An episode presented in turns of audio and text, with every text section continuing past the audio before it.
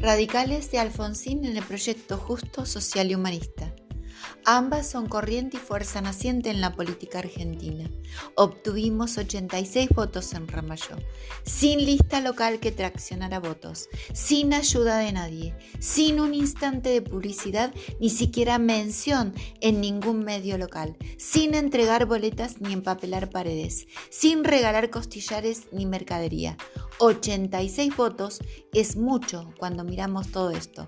Son 86 ciudadanos que quieren algo diferente, que quieren una propuesta porque convengamos que los otros ni presentaron propuestas. Es el cimiento para construir una Argentina distinta.